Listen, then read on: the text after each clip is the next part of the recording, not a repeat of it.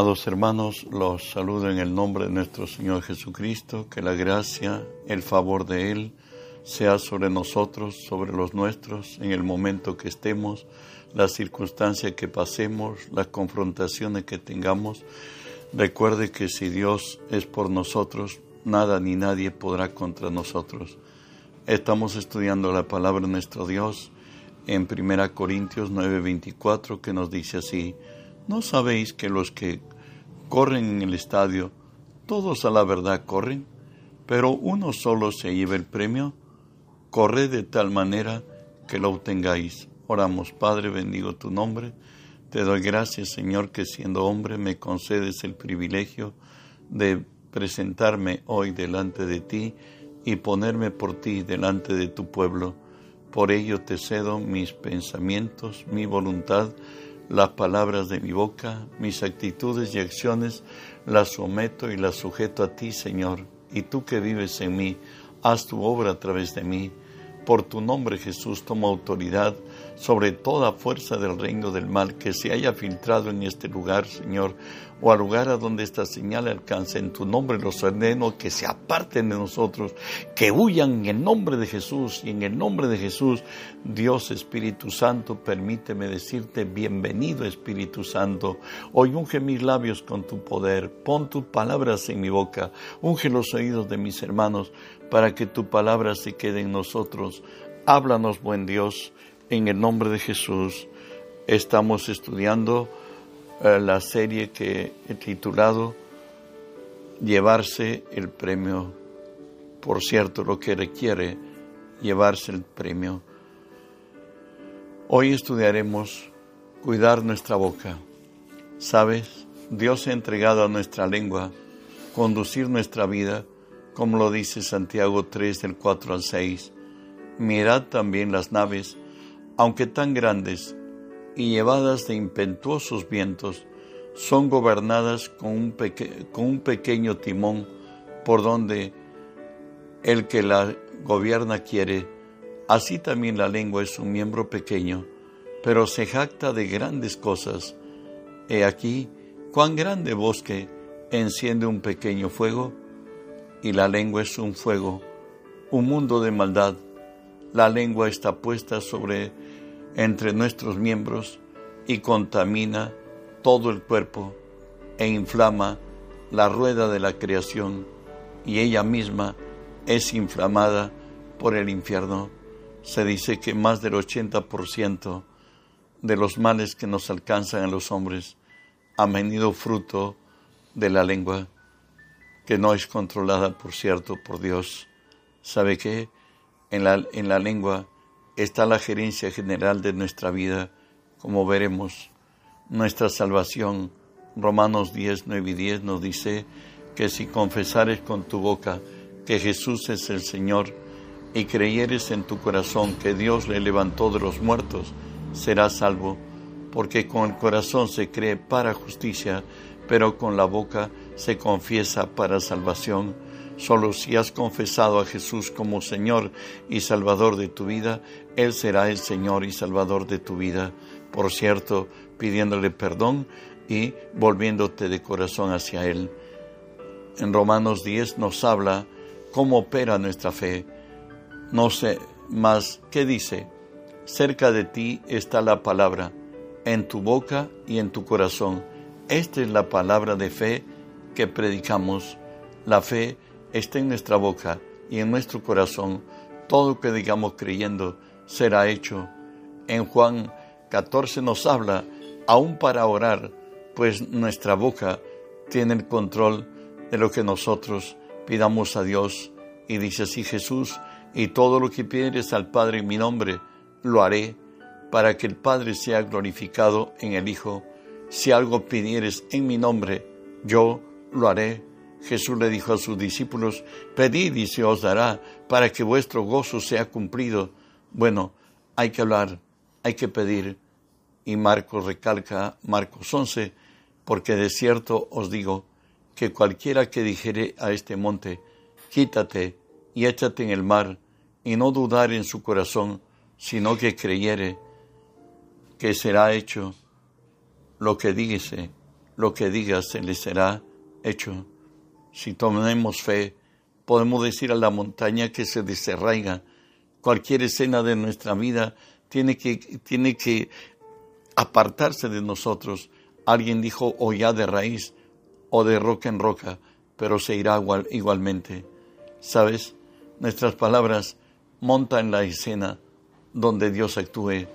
Tenemos a David frente a Goliat, escúchelo. David respondió a Saúl, tu siervo era pastor de ovejas de su padre. Cuando venía un león o un oso y tomaba algún cordero de la manada, salía yo tras él y lo hería y lo libraba de su boca. Y si se levantaba contra mí, yo le echaba mano de la quijada y lo hería y lo mataba, fuese león, fuese oso, tu siervo lo mataba, y este filisteo incircunciso será como uno de ellos, porque ha provocado al ejército del Dios viviente. Añadió David, Jehová me ha librado de las garras del león y de las garras del oso, él también me librará de la mano de este filisteo. Y dijo Saúl a David, ve y Jehová esté contigo y avanzamos leyendo. Primera Samuel 17. Así venció David al filisteo con honda y con piedra, e hirió al filisteo y lo mató, sin tener David espada en su mano, lo que él declaró con su boca, que sería Saúl su presa de él, como los leones o los osos que se atrevían a tomar lo suyo de, sus manadas, pues él los quitaba, o si no, igualmente los eh, tomaba de las quijadas los, y luego los mataba. Así sucedió también con Goliat, como confesó David, montó la escena en la que Dios iba a obrar. Primera de Samuel 17 nos dice que David, pues, mató a Saúl sin tener espada en su mano. Proverbios 18:20 nos dice, del fruto de la boca del hombre señalará su vientre, se saciará del producto de sus labios. Sabes, tus palabras traerán a tu vida satisfacción o insatisfacción. De ahí que nos dice la palabra, del fruto de la boca el hombre comerá el bien, mas el alma de los prevaricadores hallará el mal.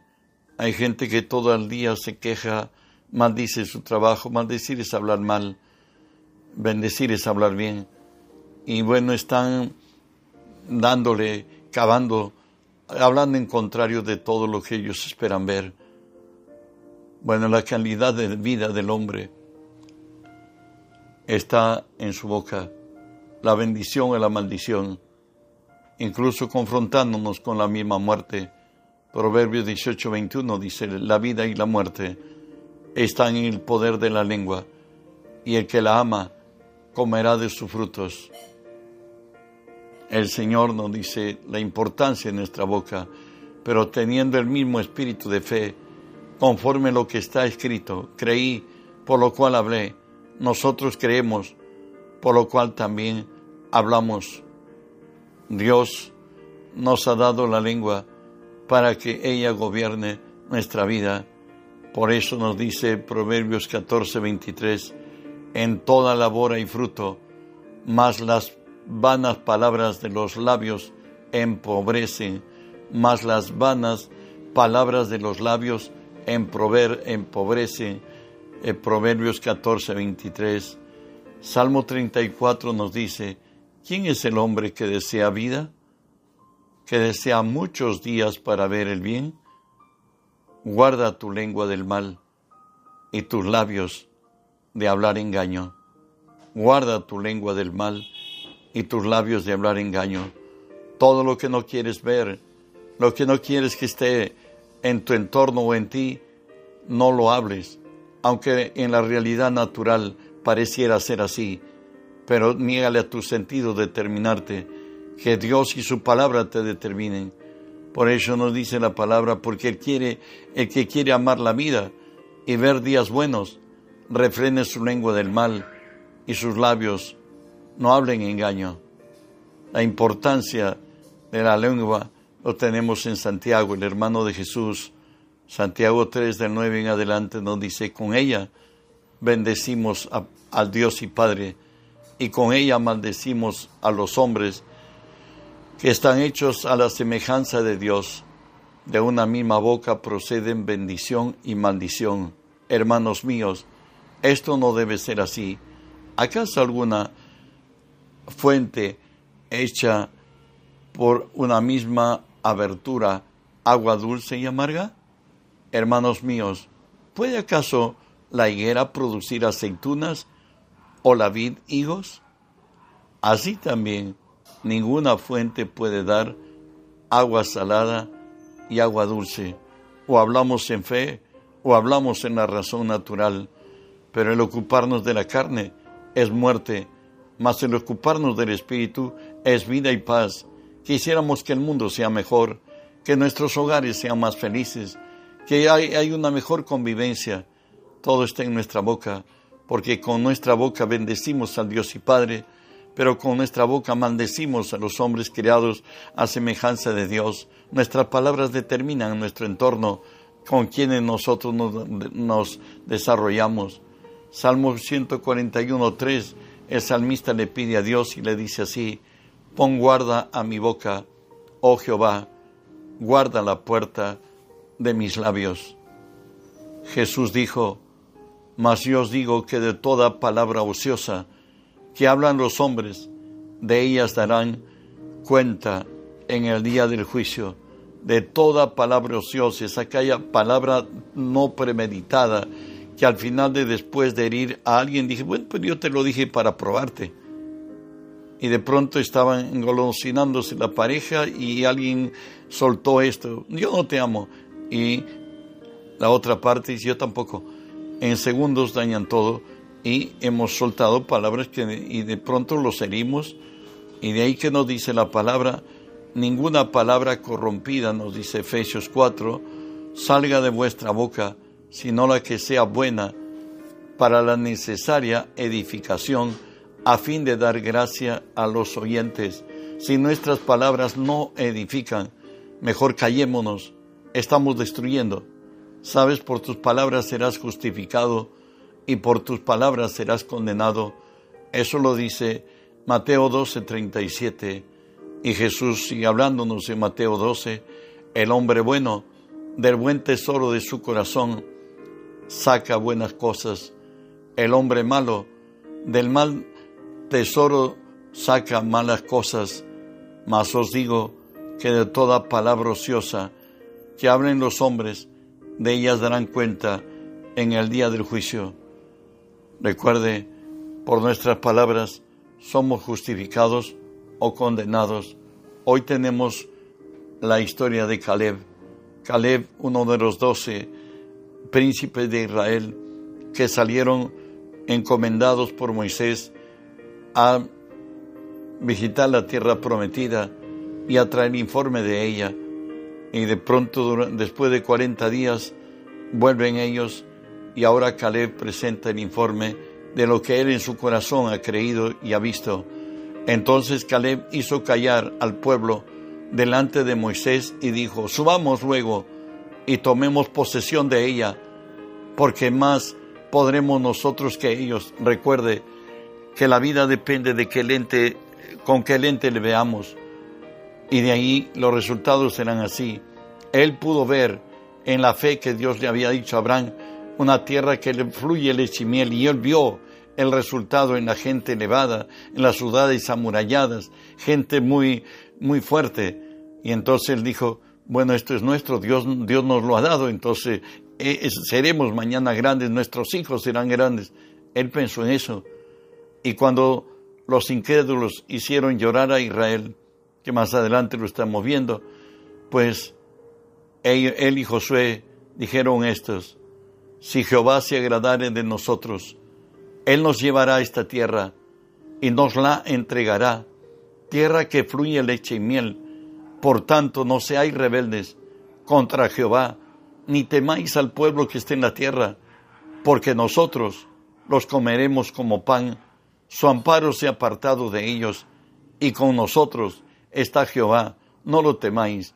Hoy él entendió en el Espíritu que Dios les había cedido en posesión la tierra de Canaán y que a ellos les traía a, ser poseedores de ella y que a ellos Dios, el dueño de la tierra, los había entregado.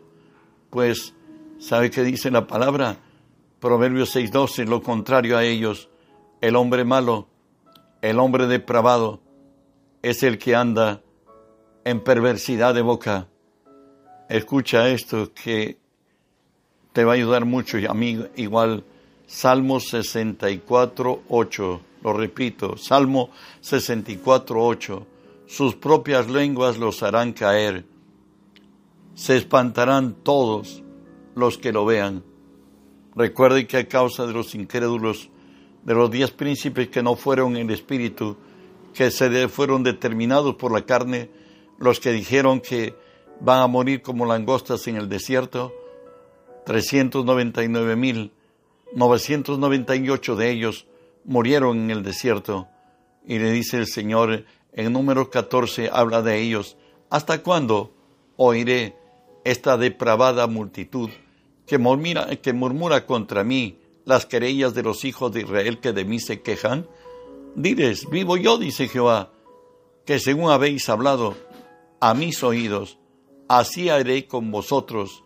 En este desierto caerán vuestros cuerpos todo el número de los que fueron contados de entre vosotros, de veinte años arriba, los cuales han murmurado contra mí. Dios quiere hombres persistentes como lo fue Josué. Él mismo lo habla, o Caleb, él lo habla en Josué 14, del 11 al 14. Eh, Caleb está reclamando hoy al sucesor de Moisés, a, Josué, que le entregue lo prometido y le dice así, todavía estoy tan fuerte como el día en que Moisés me envió. ¿Cuál era mi fuerte entonces? Tal ahora es mi fuerza para la guerra. Está hablando un anciano de 85 años. Él dice que está ahora mi fuerza tanto como ayer como ahora para la guerra y para salir y para entrar. Dame pues ahora este monte del cual habló Moisés en aquel día, porque tú oíste en aquel día que los anaseos están allí y que hay ciudades grandes y fortificadas. Quizás Jehová estará conmigo y yo los echaré, como Jehová ha dicho. Josué entonces le bendijo y dio a Caleb, hijo de Jefone, a Hebrón por heredad. Por tanto, Hebrón vino a ser heredad de Caleb, hijo de Jefone, ceneseo, hasta hoy, por cuanto había seguido cumplidamente a Jehová, el Dios de Israel. Él creyó que sí podía. Y recuerden que en el Hebrón estaban los anaseos, aquellos gigantes de tres metros quince que la arqueología bíblica ha comprobado. Avanzamos. El que guarda su boca y su lengua, guarda su alma de angustias. Eso lo encontramos en Proverbios 21, 23 y nos añade Proverbios 13, 2, del fruto de su boca el hombre comerá el bien, mas el alma de los prevaricadores hallará el mal. Jesús dijo en Mateo 18, otra vez os digo, que si dos de vosotros se pusieren de acuerdo en la tierra acerca de cualquier cosa, le será hecho por mi Padre que está en los cielos. Esto también lo dice, según de Corintios 13. Pablo dice, esta es la tercera vez que voy a vosotros. Por boca de dos o tres testigos se decidirá todo asunto. Todo lo que digamos creyendo será hecho. Dios ejecutará del, del cielo las bendiciones de su gracia sobre nuestras vidas. Mas por el contrario, como lo dice el Salmo 109, 17, amó la maldición y ésta le sobrevino y no quiso la bendición y se alejó de él. Pedro nos habla y nos dice, porque el que quiere amar la vida y ver días buenos, refrene su lengua y sus labios no hablen engaño. Reflexiona en el Salmo 34 y nos dice así, ¿quién es el hombre que desea la vida? Que desea muchos días para ver el bien. Guarda tu lengua del mal y tus labios de hablar engaño. Continúe en el Salmo 103, nos dice verso 5, Él sacia de bien tu boca, de modo que rejuvenezcas como el águila. El problema de la iglesia, se dijo en algún momento algún predicador, es problema de pico. El águila es el, el ave, mm, la reina de todas las aves. Su secreto del águila es que cada 20 años renueva su pico. Y mientras que renueva su pico está en lo alto, en la peña, en la roca, en lo más empinado, ahí está agarrado con sus garras y picoteando. Y cuando el pico viejo sale, sale un nuevo de estreno, vuelve el depredador. Si cambiamos nuestra manera de hablar, cambiaremos nuestra manera de vida. Por ello nos dice Proverbios 6.2, te has enlazado con las palabras de tu boca, has quedado preso en los dichos de tus labios. Nos volvemos a la historia de Job, hombre recto, perfecto, temeroso de Dios, apartado del mal. Sin embargo, le vinieron pruebas cual ningún hombre después del único Jesús, nuestro Salvador, donde prácticamente lo perdió todo. Pero, ¿cuál fue su problema? El temor que me espantaba me ha venido y me ha acontecido lo que yo temía. Necesariamente eso salía por la boca de Job, que cuando perderá los hijos, que cuando perderá las, las posesiones que Dios le ha dado, aún su salud y su vida, que estuvo a punto de perderlo, a no ser que Dios le dijo a Satanás que no toque su vida. Avanzamos. Salmos 39, 1 a 3 dice, Yo dije, atenderé a mis caminos para no pecar con mi lengua, guardaré mi boca con freno, entre tanto que el impío está delante de mí, enmudecí con silencio, me callé aún respecto de lo bueno, y se agravó mi dolor, se enardeció mi corazón dentro de mí, en mi, meditación se encendió fuego y así proferí con mi lengua. Salmos 37 nos dice, la boca del justo habla sabiduría y su lengua habla justicia. La ley de, la ley de su Dios está en su corazón, por tanto sus pies no resbalarán. Vuelvo a la palabra decirnos, el que guarda su boca, guarda su alma, mas el que, mucho abre sus labios tendrá calamidad.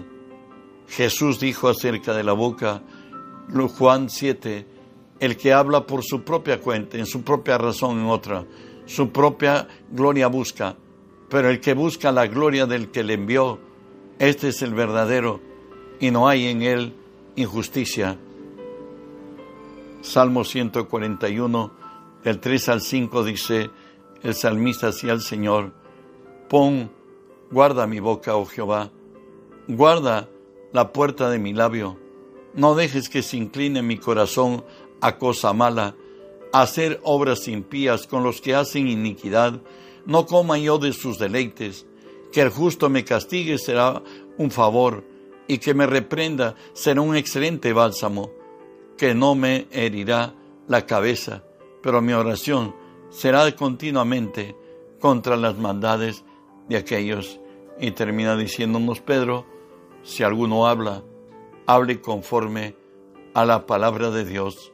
Si alguno ministra, ministre conforme al poder que Dios da, para que en todo sea Dios glorificado por Jesucristo, a quien pertenece la gloria, el imperio por los siglos de los siglos.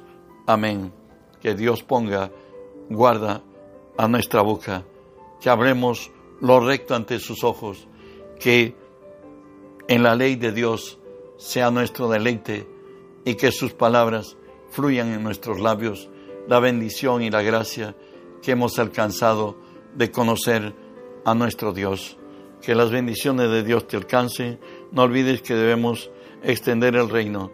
Reenvía a otros para que otros también sean bendecidos y la voluntad de Dios sea hecha, que el mundo entero sea lleno del conocimiento de Dios como las aguas cubren la mar. Bendiciones.